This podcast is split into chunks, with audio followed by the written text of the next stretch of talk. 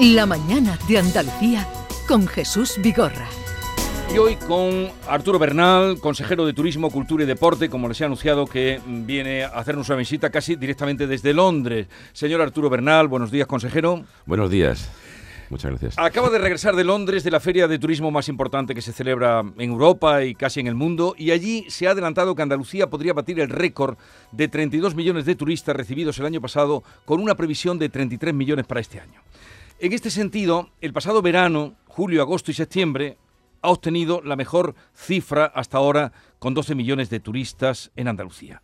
De enero a diciembre del año pasado, del año pasado llegaron a Andalucía 106 vuelos 106.000. 106.000, ¿qué he dicho yo? 106. 100, sí, 106.000 tengo puesto. ¿Qué he dicho yo? 106. 106. 106.000, la diferencia Nos es... hubiera ido regular tres hubieran venido. Son tres ceros, son tres ceros. Ha obtenido eh, eh, entonces mm, un 20% más Un 20%. que en el año 2019. Esto supone 18 millones de asientos con una estimación de 290 vuelos los que llegan cada día a Andalucía. Esto es. 290 vuelos. ¿Hasta dónde piensa usted llegar?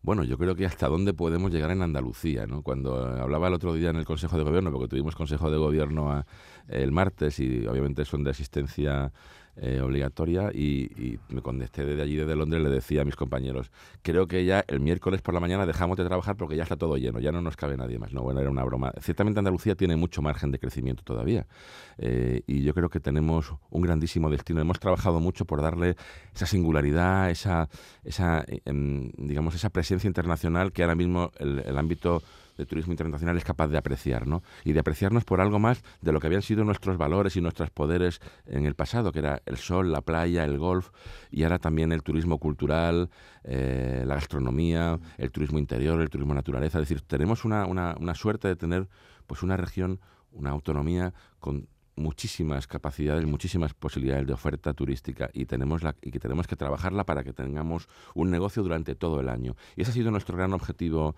en Londres, además de la conectividad, sobre todo generar eh, contactos con operadores de nicho que llamamos que se dedican a, a negocios que son, digamos, fuera de lo que es la turoperación de masa, ¿no?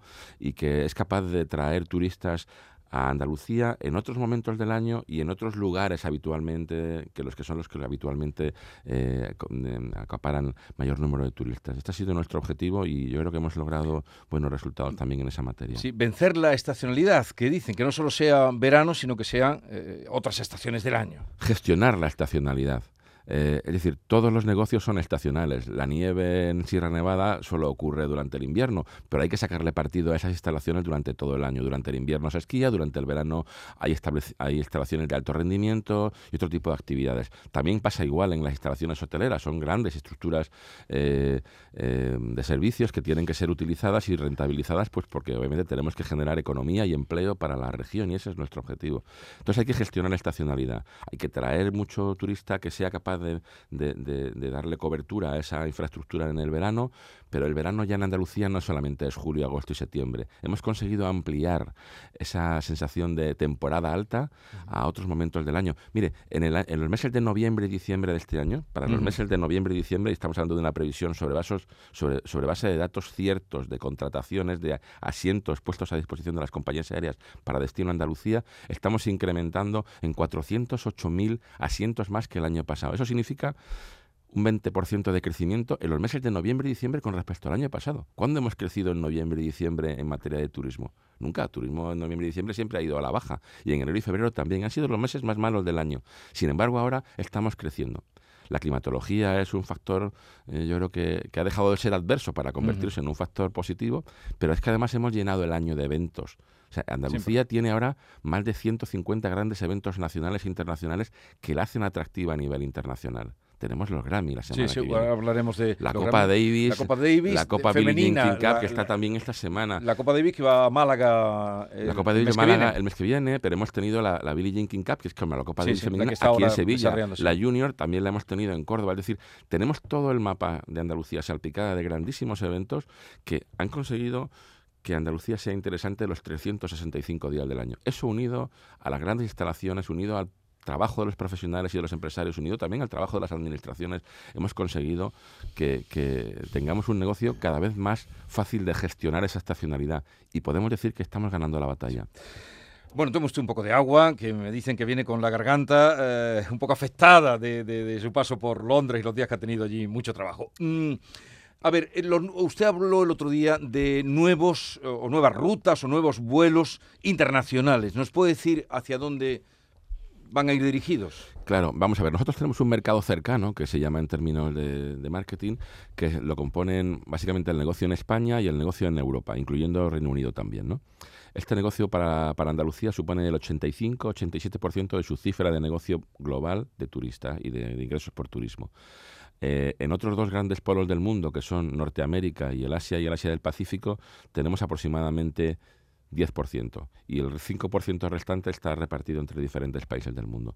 Ese, des- ese desbalance que hay en la cesta de, de demanda tiene que ser corregido. Es verdad que nuestro producto principal está aquí, a una distancia de 4, 3, 4, 5 horas como máximo, pero esos dos grandes del mercado nos interesan mucho. Y le voy a decir por qué. La media de ingresos que tenemos del turismo internacional que nos visita a Andalucía está en torno a los 137 euros por persona y día. La media del turismo norteamericano supera los 220 euros por persona y día con estancias mayores y además con un cliente entendemos que de una capacidad también eh, formación mucho mayor, con lo cual se produce además una mayor facilidad de la gestión de esa sostenibilidad social, de esa digamos de esa compatibilidad con la comunidad local que nos genera menos cargas también. No hay que intentar generar cada vez más en esa acción de promoción que estamos haciendo, que lo hacemos en base a inteligencia de negocio, buscamos a los clientes que queremos, en los momentos en que queremos, en los lugares del país de emisor en que queremos, para traernos a aquellos que realmente nos interesan más. Y esa es una forma también de gestionar ese tipo de sensación de carga que a veces se produce en algunos sitios. Hay que intentar buscar a clientes de mayor calidad, con mayor capacidad de gasto y que se compatibilicen mucho mejor con la comunidad local. Básicamente tenemos que ir a América del Norte, Estados Unidos, Canadá y México y tenemos que ir a países del Asia del Pacífico donde hemos tenido muy poca presencia hasta el momento porque nos interesan esos públicos para compensar un poco y balancear nuestra cesta de demanda. Queremos crecer ese 10% en los próximos años hasta el 20% o más y de esa forma conseguiremos elevar nuestros ingresos también. De ahí, de eso que usted está apuntando, que los vuelos irán por ahí, pero también ese interés o donde han puesto el objetivo, ese anuncio eh, impactante que se ha hecho, Andalusian Crash. Stay away from them. Stay away from Lorca, Paco, and Picasso. Don't ask about Lola. Don't listen to the poets who have been here. Ay, Caballo Grande. Ay, Dolor de Nieve. Ay, ay. El impacto ha sido grande, eh, creo que cuando se puso en una hora, tenía la hora tenía dos millones de visualizaciones, ya irá por no sé cuánto, Sí. no sé si el dato lo tiene, pero cuéntenos la intrahistoria de este Andalusian Crash que ha revolucionado la estrategia del turismo con esa voz de Peter Dinkley, que también está muy vinculado a Andalucía, porque cuando estuvo por, por Osuna, por Carmona, por Sevilla, Sí. dejó rastro de Fíjate. ser una persona muy agradable y muy... Fíjate Jesús lo bien que recitaba a Lorca en, en esa boda de sangre cuando decía, ay, caballo grande, Sí, caballo grande. dice, ay, dolor de nieve, ¿no? Y bueno, él estaba encantado. La verdad es que yo creo que lo más interesante de, de esa, digamos, de esa propuesta creativa, porque hay, hay dos cuestiones que hay que diferenciar. Por un lado, de la propuesta creativa que la agencia publicitaria toma del briefing que nosotros le damos para convertir nuestras ideas, nuestro posicionamiento, nuestra visión de qué queremos hacer con, con este negocio particular y, y lo convierte en esa idea creativa que es el anuncio, ¿no? Y el anuncio básicamente te dice, no vengas, quédate en Manhattan, quédate en Berlín, no vengas. Pero, ¿y le costó a usted mucho y a su equipo que les convencieran de una idea así tan atrevida de no vengas? No, vamos a ver. Esa idea, eso es importante que se sepa. Nosotros le damos a la, a la agencia creativa un briefing previo Sí. y le decimos, queremos ser disruptivos. No queremos más anuncios donde aparezcan playas, paisajes, caballos, música bonita y que venga aquí que estará estupendo. Esos son anuncios que son intrascendentes a la semana siguiente. Y, y no, no- los no calan. Nadie los recuerda porque son todos iguales. Entonces decíamos, queremos ser los primeros no solamente que en Andalucía, es que ningún otro destino, ningún otro territorio que yo recuerde ha hecho un anuncio de esta, ha hecho un spot de esta naturaleza, pero no solamente un spot, una campaña de imagen creativa, de creatividad, de, de, vallas, de, decir, toda nuestra creatividad va en torno a esa disrupción que queremos introducir porque queremos que se hable de Andalucía. Decíamos al principio, aunque se hable mal, pero queremos que se hable. gracias a Dios nadie habla mal, todo el mundo eh, mayoritariamente ¿no? ha alabado la campaña porque le ha chocado, no le ha roto, como dice Andalusian Crash significa te rompe por dentro, pero tiene un doble sentido te rompe, pero a la vez te enamora. Yo le preguntas a tus hijos o a tus amigos, ¿quién es tu crush? Y me dicen, mi crush es mi novia, mi crush es mi actor preferido, mi crush es Andalucía. Pues eso es lo que queríamos conseguir, ese engagement, ¿no? esa, esa fijación casi idílica que tienes con un, con un destino turístico en este caso. Eh, y lo que decimos en esa creatividad, lo que decía Peter Dinkley es, no vengas, no digas que no te lo advertí. Don't say I didn't warn you te va a romper el corazón. Eh, te advierto que como vengas te vamos a romper el corazón, ¿no? Entonces, eso es lo que realmente impacta. Y además lo impacta, y es donde yo creo que tú quieras llegar, a un grupo de edad en el que estamos dirigidos, la generación Z. Aquellos que han nacido entre 1995 y 2005, 2010. Tienen entre 18 y 30 años. Son los que los que prescriben de forma mayoritaria el mayor parte del consumo turístico, cultural y deportivo en Andalucía. Según nuestros datos de inteligencia de negocio, el 66% de las familias están consumiendo en base a criterios de los miembros de su familia que son generación Z. Pero estos van a ser los consumidores del, próximo futuro. Por los próximos 30, 35 años, estas personas serán los que consuman. Y la primera entidad, el primer destino, el primer ámbito territorial que se mete de lleno en, esa, en ese margen, en esa franja de consumidores, ha sido Andalucía. Hemos dado realmente un golpe de mano. Hemos dado realmente un, golpe de efecto ahí importantísimo y todo el mundo lo reconoce. Lo importante en cualquier caso aquí no solamente es el resultado creativo que propone la agencia de publicidad, es el briefing que se le da. Y el briefing decía, queremos ir a este tipo de público, queremos ir con este tipo de, sensaciones, queremos provocar, queremos...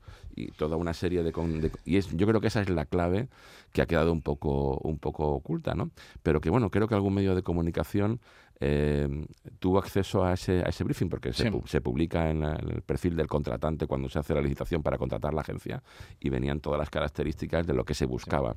Ahora solo le falta, consejero, una actuación de Peter Dinkley recitando aquí, eh, no sé, se puede contemplar. Y la banda del Rosario, que, son como los Rollings de la Semana Santa, juntarlos, eso, consejero, tome también nota para, para eso, como una posibilidad. Eso puede provocar lo que se llama el síndrome de Stendhal, ¿no? que mucha gente sabe lo que significa. En una noche eh, recitando Peter Dinkley eh. y la banda del Rosario tocando. Bueno, estamos hablando con el consejero de Turismo, Cultura y Deportes, Arturo Bernal, que ya ven cómo está, cómo viene de entusiasmado de de Londres. Eh, se une a la conversación Manuel Pérez Alcázar, editor de La Mañana. Buenos días, consejero. Enhorabuena, porque desde luego la, campaña eh, hace honor a su nombre, impacta. Eh, esa, esa marcha de Semana Santa y ese, esas palabras de Dinkley son fabulosas. le quería preguntar por otro aspecto del turismo del que usted ha apuntado algo, que es cuidar a la población nativa o la población que reside en las ciudades que son el destino de los turistas. El presidente anunciaba en la World Travel Market que este mes se va a aprobar la regulación de los eh, alojamientos turísticos, de los apartamentos turísticos. ¿Por dónde va a ir esa regulación, consejero? Bueno, antes de empezar, eh, antes de responderte, decirte que yo no entiendo que el turismo sea em, el, problema que tanto, tantas veces se recurre a, citar al turismo como un elemento que provoca un problema. El turismo es la solución, sobre todo en Andalucía y en España, donde supone más del 15% del Producto Interior Bruto y genera 455.000 empleos. Creo que el turismo merece un respeto en cuanto a que hay muchas familias y mucha economía que transversalmente depende del, del turismo. Y lo vimos en la pandemia precisamente cuando muchísimas empresas tuvieron incluso que cerrar y no correspondían al ámbito del turismo, correspondían a otro tipo de sectores. ¿no? Pero dicho lo cual, la vivienda turística es un elemento más donde la demanda decide libremente ir a un hotel o ir a una, vivienda turística. Tenemos que regularla en calidad y lo que está haciendo este decreto es ordenar las viviendas turísticas, ordenarlos porque lo que nos interesa es que la oferta de alojamiento que exista en una determinada situación, ciudad o región, sea de calidad, de máxima calidad. El, decreto que teníamos hasta el año del 2016 hasta ahora no era demasiado, digamos, em, cuidadoso con estas cuestiones, ¿no? Y lo que hemos querido es ampliarlo hasta el punto de controlar o de ordenar al máximo la, calidad. Por supuesto, los ayuntamientos van a tener la posibilidad de regular dentro de sus competencias qué distribución quieren hacer del suelo, del suelo residencial o del suelo eh, con fijado o relacionado con la, con la economía del turismo para que haya más o menos o donde quieran instalarlo o no.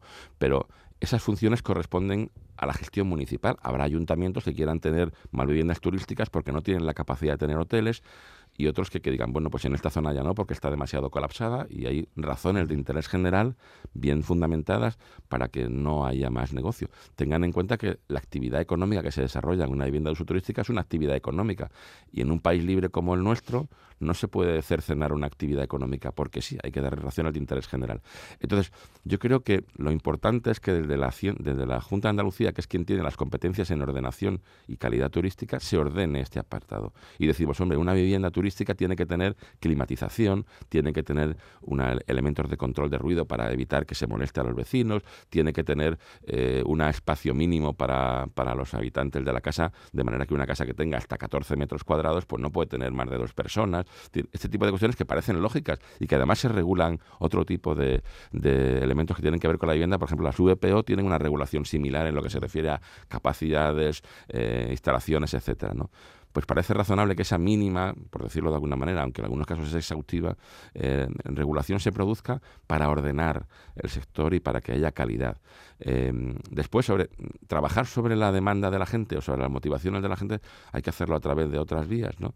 Pero libremente uno puede elegir ir a un hotel donde tienen unos excelentes eh, servicios turísticos o ir a una vivienda turística que nosotros nos vamos a ocupar de que tengan también unos excelentes servicios turísticos. Al final lo que haremos será acabar con toda esa vivienda ilegal que es la que realmente hace daño, la ilegal, pero la vivienda turística legal, la que está registrada, inscrita en nuestros registros y cumple con unas condiciones, ayudará al mejor desarrollo también de, la, de, los servicios turísticos en Andalucía y de la economía Andalucía. Dejaron en manos de los ayuntamientos eh, la posibilidad de imponer tasas turísticas. Parece que no, que no termina de cuajar, no hay gran consenso y el sector es bastante contrario a esa tasa. Bueno, el, planteamiento que hizo en su momento el presidente, yo estoy completamente de acuerdo con él, es que si hubiera consenso dentro del sector y de los, empresarios, los profesionales entiendan que es positivo la fijación de la tasa, pues eh, se haría. Pero es verdad que el sector tradicionalmente, y ahora lo ha expresado en diferentes momentos del tiempo, pues eh, se ha mostrado eh, opuesto a esa, esa, cuestión. Nosotros queremos decir, y yo particularmente que he trabajado en Hacienda local, conozco el problema. El problema no es la tasa, el problema es que los ayuntamientos tienen un déficit estructural crónico en materia de financiación y lo que hay que resolver es el modelo de financiación local. Como le des a los ayuntamientos la posibilidad de que resuelvan con ocurrencias eh, esas, esos déficits, pues cada uno inventará algún impuesto, alguna tasa y presionará para que esa tasa se incorpore a su hacienda local. Ese no es el problema. El problema es que los ayuntamientos necesitan de más recursos para gestionar sus servicios públicos y debe ser el Estado, con una modificación de la ley de hacienda local, quien provea de la financiación adecuada para esos municipios. Los grandes municipios tienen problemas realmente, sobre todo al haberse al haberse em, eliminado la ley de, perdón, el impuesto de plusvalías, ha generado un gran boquete en, la las finanzas de los ayuntamientos. Pero hay que resolverlo eh, en el sitio adecuado. Yo creo que esto es un problema que hay que tratar con visión de Estado y hay que tratarlo dentro de la, del cambio de la financiación local. Eh, vayamos ahora a Cultura, que es otra pata de, su consejería, de su triple consejería, señor Bernal. Eh, se ha producido hace unos días, antes precisamente, los días, la víspera de irse a Londres, eh, el relevo al frente del Centro Andaluz de Arte Contemporáneo, el CAC. Ha sido un, un, relevo, pero ha provocado también una rebelión en el sector de, los, de las artes plásticas. ¿Por qué se ha hecho así? ¿Por qué se ha hecho de una manera que, ha provocado este levantamiento? Bueno, todos, yo tengo una experiencia y es que cada vez que hacemos un cambio siempre se genera algún rechazo, siempre se genera alguna protesta y alguna contestación. Es lógico, ¿no? Lo que quizás sea menos lógico es que siempre nos estemos planteando que las cosas se hacen bien o mal porque cambian las personas. ¿no? Yo creo que tenemos que tener un poquito más de, altura de miras y este proyecto requiere de las personas más adecuadas, pero requiere también de proyectos sólidos. ¿no? Eh, Em, precisamente estas personas que nos, han, que nos han preguntado y hemos recibido una comunicación por parte de algunas asociaciones del sector cultural relacionado con el arte contemporáneo, nos decían que había un código de buenas prácticas. El código de buenas prácticas lo que venía a decir es que eh, había que tener a las personas que dirigían los museos 10 eh, años pues en el caso de Álvarez Reyes, que era la persona que ocupaba ese puesto hasta ahora, ya llevaba 14. Es decir, creo que eh, lo que dijimos en su momento es que el proyecto de Álvarez Reyes, que había sido un proyecto bueno y que reconocíamos su labor y la, y la aplaudíamos, haya llegado un momento en que estaba agotado. Necesitábamos tener otra visión, necesitábamos tener un nuevo impulso en el CAC. El CAC necesita, el Centro Andaluz de Arte Contemporáneo, una visión internacional, pero sobre todo, lo más importante, que tengamos la posibilidad de impulsar a nuevos creadores de arte contemporáneo. Nuevos creadores de arte. Hay que darle entrada a estos nuevos creadores que actualmente no tienen una vía de entrada en el, en el, aparato de exhibición, de exposición y de comercialización. De eso se quejaban la mayor parte de los, eh, de los, de los creadores. Nosotros no, hemos, no hacemos las cosas permítame la expresión, a tontas y a locas, o mañana nos viene una, eh, una visión y lo cambiamos. No, esto se basa en un libro blanco que hemos elaborado en reuniones en todas las provincias, con todos los sectores, enfocando cada una de las disciplinas de la cultura, desde la literatura a las artes escénicas, desde las artes plásticas a la música. Y en todos los casos hemos tenido el diagnóstico de cada uno de los subsegmentos, de los subsectores, para trabajar la máxima crítica o la máxima, digamos, expectativa por parte del sector en todos los ámbitos, en cualquiera de ellos, desde la música, la literatura, el teatro, el cine, dice, los nuevos creadores no tenemos espacio dentro de la política cultural de Andalucía. Y es lo que queremos hacer. Primero, nuevos creadores, que hay muchos y muy buenos, y en algún momento tienen que empezar, y son andaluces. y los nuevos creadores andaluces tienen que tener su camino de desarrollo. También sacarlos de los centros habituales donde se producía la cultura. Málaga, Sevilla, Granada. El resto de la región prácticamente no tenía, no tenía presencia en la política cultural de Andalucía. Y ahora es capilar. Y habrá noticias en el futuro que demuestren cómo estamos siguiendo esta capilaridad. Mire, yo creo que tenemos que centrarnos en los proyectos, tenemos que centrarnos en la institución y la institución tiene que tener reputación no solamente andaluza, nacional, pero también internacional. Una ciudad como Sevilla merece un centro de arte contemporáneo a la altura de ciudades como Madrid, como Londres, como Nueva York. Y no, me, y no se me va a la cabeza cuando digo estas cosas, como Nueva York, sí. Y creo que tenemos la posibilidad de tenerlo. Hay que cambiar algunas políticas de adquisición de fondos, hay que cambiar algunas políticas de donación de fondos, de, también de atraer artistas internacionales que den reputación y que también tengamos la posibilidad de incorporar fondos de otros artistas para que al final se produzca esa simbiosis entre los, entre los grandes figuras, entre los grandes nombres del arte contemporáneo internacional y nacional y los nuevos creadores. Esa es la visión que queremos dar. Precisamente hoy comparece o aparece en presentación mm, la nueva directora del Centro Andaluz de Arte Contemporáneo, Jimena Blázquez, en la presentación de la exposición de Concha Pérez, eh, artista de, ya de largo recorrido. Em, suena la música, sé que usted se tiene que ir al Consejo de Gobierno de la Junta de Andalucía, pero dígame si Bailo Claudia eh, es al Parlamento donde va, ¿no? Sí, porque al Parlamento, hoy, tenemos comisión. Eso es más serio, porque el Consejo de Gobierno podría llegar un poco más tarde. No, no, no, no, le dejo ya, va, que va. Le dejo ya, eh, pero Aguirre es amigo, no, no, no, le va a no le va a llamar. Bailo Claudia, ¿le va usted a meter mano? porque dicen que han aparecido goteras en este centro que todo el mundo conoce en Bolonia. Bueno, el centro de, el centro de el centro de, de interpretación de, de, aquel, de aquel conjunto, es verdad que ha tenido algunos desperfectos y, ya están licitadas las obras para que se produzcan y se ejecuten lo antes posible. Era algo que teníamos tramitado de septiembre y ya se han adjudicado los contratos, con lo cual entiendo que en muy pocas semanas el tema estará resuelto. Que es un centro fantástico. ¿Y las atarazanas? Eh, ¿Qué competencia tiene usted en las atarazanas? Bueno, las atarazanas somos los propietarios, pero es verdad que la administración anterior... Bueno, la administración anterior de la Junta de Andalucía eh, eh, concedió, hizo una cesión de la gestión de ese espacio hasta el año 2041. Es verdad que el Cajasol, que es quien tiene esa concesión, se ha puesto en contacto con nosotros y estamos trabajando conjuntamente porque ellos tienen la intención de que lo hagamos eh, conjuntamente. Pero ahora mismo tenemos un objetivo fundamental y es que se termine la obra y se termine en el mejor, el mejor grado de ejecución posible y estamos consiguiendo cumplir todos los objetivos. Nuestra, nuestra intención ahí es dotarlo de las mejores eh, de las mejores exposiciones posibles en todos los ámbitos. Aquel espacio es enorme. Sí, sí, lo Aquel espacio es inmenso. Y se, han, y se han habilitado no solamente la planta baja, sino la primera planta con una gran sala de exposiciones de mil metros cuadrados y después las cubiertas y el acceso a todo lo que son eh, la terraza y esa visión a la catedral y tan tan bonita, ¿no? Yo creo que, que lo primero y estamos centrados en, es en terminar. Mire, cualquier cosa que nosotros vayamos a hacer el proyecto que está ahora mismo en marcha lo contempla. Yo creo que lo que no se puede decir es que estamos haciendo algo sin saber lo que se va a hacer después. Todo lo que queramos hacer después, y el arquitecto tiene ese empeño, y ese encargo por nuestra parte, tiene posibilidad de desarrollarse y se van a hacer eh, digamos, es un centro cultural, se van a hacer exposiciones culturales. Cualquier cosa en esa materia que se quiera desarrollar allí está prevista por el, por el proyecto de arquitectura y eso no nos genera ningún problema.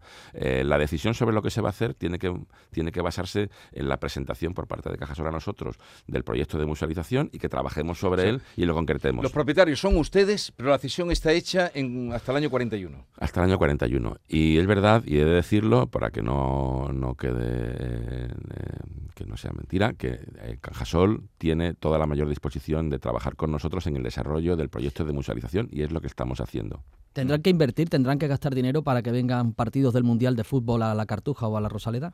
Gastar dinero como hacer alguna reforma alguna inversión. Ah perdón es que claro por supuesto o sea la, Cartuja es un es un estadio que ya se ha ido reformado se, se, invirtieron 5 millones de euros. Es decir ese estadio estaba como saben ustedes prácticamente desahuciado y se estaba planteando su demolición. La demolición que hubiera costado casi 40 millones de euros de un estadio que costó más de 200 de hacerlo.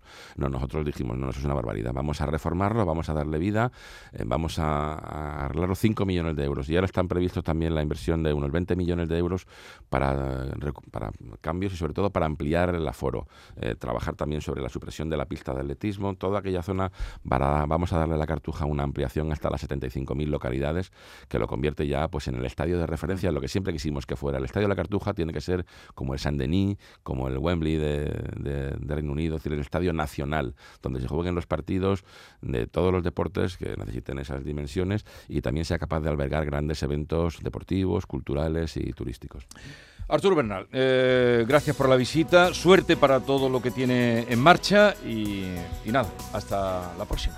Muchísimas gracias, ha sido un placer acompañarnos esta mañana. Adiós.